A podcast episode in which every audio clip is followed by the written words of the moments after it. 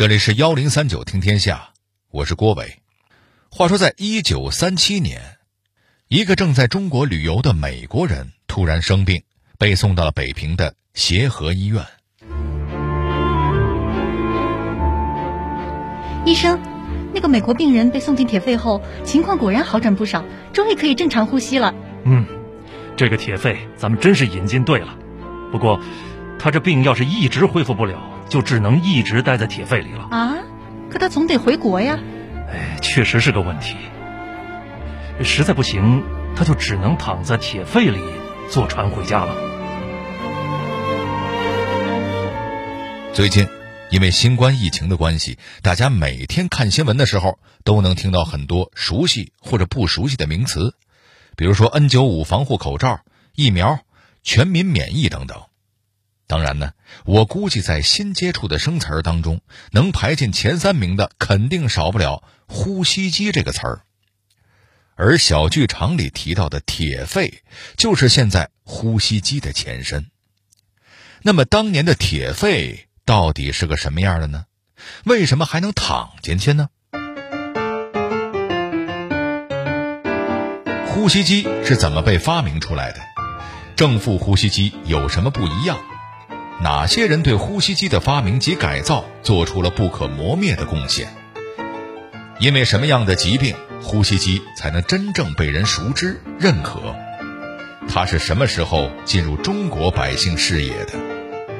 幺零三九听天下，郭伟和您聊聊呼吸机的诞生史。呼吸机是一个非常伟大的医疗设备，为什么呢？您听名字就知道了，这个设备。跟呼吸有关，而人是离不开呼吸的。如果一个人不能呼吸了，那就基本上意味着他要和这个世界再见了。而呼吸机的发明确实挽救了很多人的生命。很早以前，人们就发现一个硬道理，那就是不蒸馒头也要争口气。呃，错了啊，那就是要想活命就得呼吸。十六世纪，就有一个研究解剖学的医生表示，为了使动物恢复生命，必须在气管主干上切口，在其中插入芦苇或者甘蔗管，然后将气吹入。但是这个方法在当时过于诡异，没有太多人敢这么做，而且这方法在当时也没有什么科学证据支持，因为那时候人们还不明白为什么呼吸这么重要。因为那个时候人们还不知道何为氧气。时代在进步，科学在发展，让我们再走过三百年，来到一八六四年，在这一年，大家早就搞清楚呼吸的原理了。原来人在做吸气动作的时候，胸膜腔是扩张状态，这个时候胸腔里的压力会小于大气压力。物理学常识表明，空气总是由高压区进入低压区的。胸膜腔的压力小的时候是低压区，空气就轰轰轰自己进来了，这就是吸气。吸完气以后呢，紧接着就是呼气。呼气跟吸气相反，做呼气运动，胸腔紧缩，胸腔内的压力大于大气压，那空气又轰轰轰的去补充大气压了。这个呢？就完成了一次自然呼吸。如果一个病人不能自主呼吸，就只能想一个什么办法让他被动呼吸。既然大家已经搞清楚了呼吸的原理了，那这个问题就相对好解决了。一八六四年，美国人阿尔弗雷德·琼斯发明了世界上第一台呼吸机。他让患者坐在一个密闭的箱子里，这个箱子里的空气被抽出，压力变小。假如大气压是零的话，箱子里的压力就是负数。我们刚才说了，空气总是从高压的地方流向低压的地方。那么病人在箱子里，胸腔就会被动扩张，新鲜空气马上就进入病人的肺部。就这样，病人就在压力的帮助下，身体完成了一次主动吸气。由于这种呼吸机刻意制造了低于大气压的环境。所以被称为负压呼吸机。之后的几十年间，各式各样的负压呼吸机是层出不穷。患者待的那个箱子，有的时候是铁的，有的时候是别的材质的，有的时候是圆的，有的时候是方的，有的时候大，有时候还小，有的时候在医院里使用，有的时候就摆在河边，因为这样能够救助失去意识、无法自主呼吸的溺水者。但是，不管这些负压呼吸机到底是什么造型、干什么用的，使用呼吸机的人。只能待在一个封闭的空间里，最多露一头出来。这样的设计便出现了一个问题：患者长期处于一个密闭的空间，难以得到医务护理。那么，该怎么对负压呼吸机进行改造呢？把患者关进箱子里，万一患者还有别的毛病，比如内脏破裂、大出血什么的。医生又没办法及时提供帮助，那即便呼吸保证了，这人也救不活呀。所以，把箱子拆了就是改进呼吸机的首要难题。首先，对这事儿进行大胆尝试的人叫彼得罗德，他的想法很简单粗暴：这患者就是因为待在小空间里，才出现这样那样的问题吗？那我把空间变大一点，把负压呼吸机变成一个房间。让医务人员也能进去，不就得了吗？于是他在一九零八年把呼吸机改造成了呼吸室，这样呢，医务人员就能随意进出照顾病人了。但是这个呼吸室真不是一般的房间，它的面积大得惊人，一般医院根本没法配备。换句话说，这个呼吸室不太实用。那可怎么办啊？眼瞅着紧急情况就要来了，一定要改造出好使的呼吸机才行啊，要不然这个世界就完了。哎，这话怎么说的呢？原来一九零零年前后，一种叫做脊髓灰质炎的传染病爆发了。这种病也就是咱们常说的小儿麻痹症，它其实已经存在了上千年，但是一九零零年前后，它在欧美出现了集体性爆发。甚至包括偏安一隅的太平洋岛国新西兰和澳大利亚，感染者会出现四肢乏力、膈肌无力、难以呼吸的症状，这个时候就需要上呼吸机了。所以在当时，工程师也好，医生也好，社会各界都在想方设法，想怎么把呼吸机改造得更好、更实用。一九二八年。菲利普·德林克与路易斯·肖合作发明了一种新的负压呼吸机，叫做铁肺。铁肺1.0版本依然是很笨重，是个箱子的形状，但是已经比以前的负压呼吸机进步了不少了。后来又有不少人继续改造铁肺，推出了2.0、3.0的版本。这里边要数科学家爱默生的改造非常突出，为什么呢？因为他改造的铁肺能让医生打开呼吸机箱体，对病患进行紧急护理，这就解决了之前负压呼吸机的大问题，也不用去建造什么呼吸室了。同时，他的改造还让铁肺制造成本降低了整整一倍。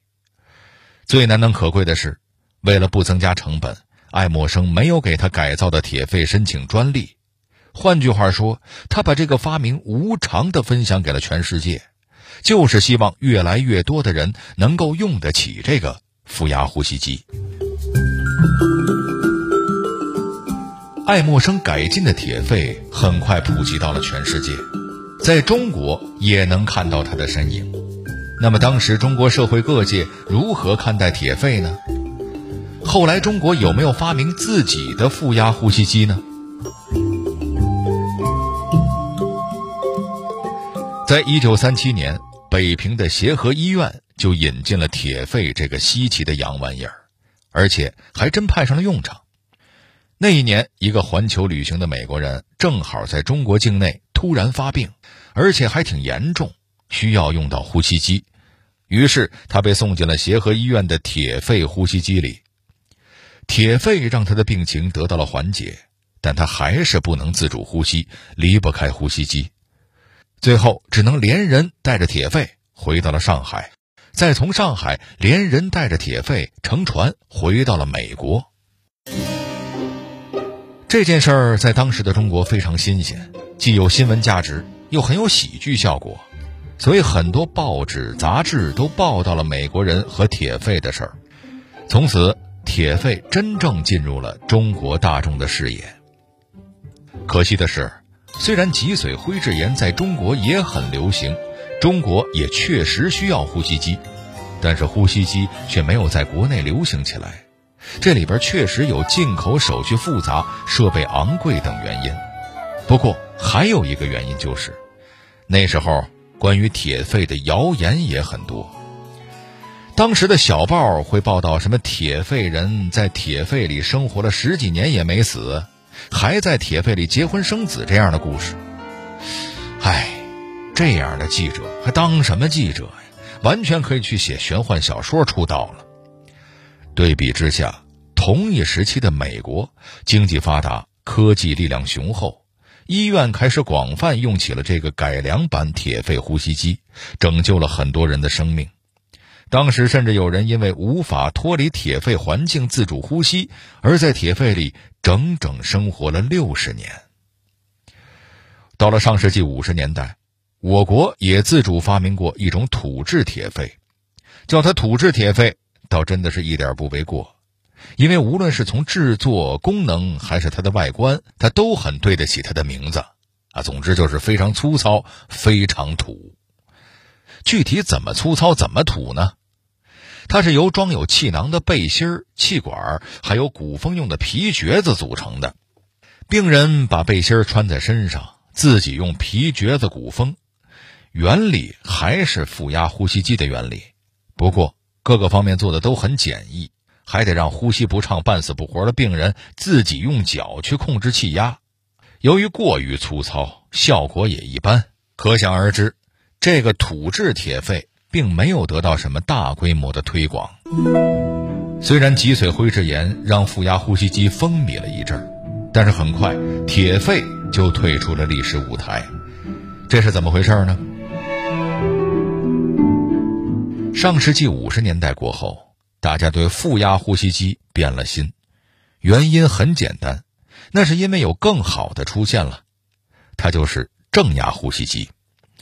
正压呼吸机的原理跟负压呼吸机的原理本质上是相似的，也就是利用大气压不同，帮助病患呼吸，但是他们采取的手段却恰恰相反。对于正压呼吸机的运行原理，最好的解释就是四个字儿。人工呼吸，简单点来说，正压呼吸机就是输送气体到患者肺部，再将气体主动呼出。正压呼吸机出现的时间其实很早，十八世纪末，欧洲就出现了简易的正压呼吸机，它由一个密闭的面罩和动物膀胱制成的气袋组成，但是。那个时候，大家用负压呼吸机用的好好的，对正压呼吸机还持有怀疑态度，所以它并没有真正流行起来。又过了一百年，十九世纪末，就跟负压呼吸机一样，正压呼吸机也随着时间的推移发生了改变，越变越好了。这个时期，美国医生约瑟夫·奥德威尔和乔治·费尔一起设计了一种喉部插管的正压呼吸机，而且就跟爱默生一样，奥德威尔为了让更多的人用得起这个设备，拒绝申请专利，他的人生也因此过得穷困潦倒。可惜的是啊，这个时候正压呼吸机依然还是个小透明，人们更多的把它用在动物实验上。而不是正儿八经的外科手术上。到了二十世纪初，气管切开术越来越被重视，而这个手术需要正压呼吸机的帮助。就这样，正压呼吸机终于能名正言顺地进入手术室了。但正压呼吸机再努力，还是不能撼动以铁肺为代表的负压呼吸机的地位。又过了四五十年，他证明自己的机会。来了。一九五二年，脊髓灰质炎疫情在丹麦爆发，情况十分危急，很多重症患者呼吸困难，就算他们待在负压呼吸机里，依然还是没能被救回来。当时医学界普遍认为，这些患者是因为病毒感染才去世的，因为按理来说，有了负压呼吸机的帮助，他们的呼吸肯定没问题。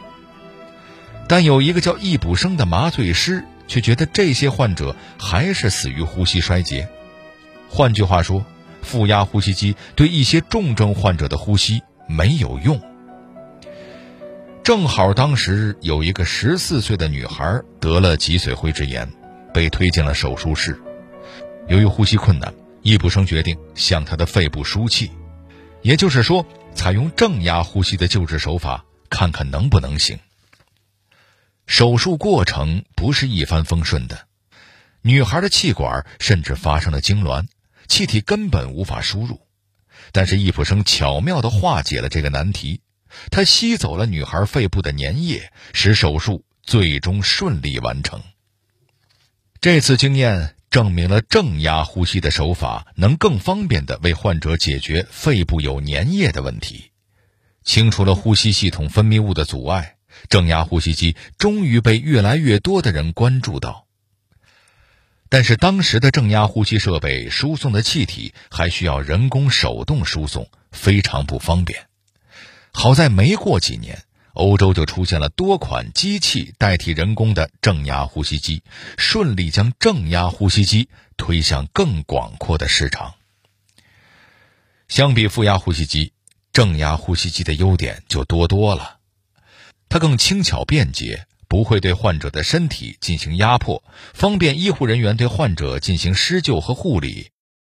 患者本身也获得了更多的自由。而不是被局限在一个小小的空间里，这也就难怪负压呼吸机渐渐地退出了历史舞台。一九五五年前后，疫苗的出现使得脊髓灰质炎成功被消灭，但这并不代表着呼吸机就不再有用武之地了。相反，随着科技的发展，呼吸机的精密化和自动化程度提高了不知道多少倍。在现代医学中发挥了越来越重要的作用。在新冠肺炎肆虐的时候，呼吸机更是挽救了很多人的生命。这段历史让我们不难发现，很多造福人类的发明并不是一蹴而就的，他们融合了很多人的心血，结合了各个学科的知识，才发展到了今天的程度。我也相信。我们正在使用的各种发明也并不是最终级的版本，只要人们不放弃探索，更新更好的东西依然在路上。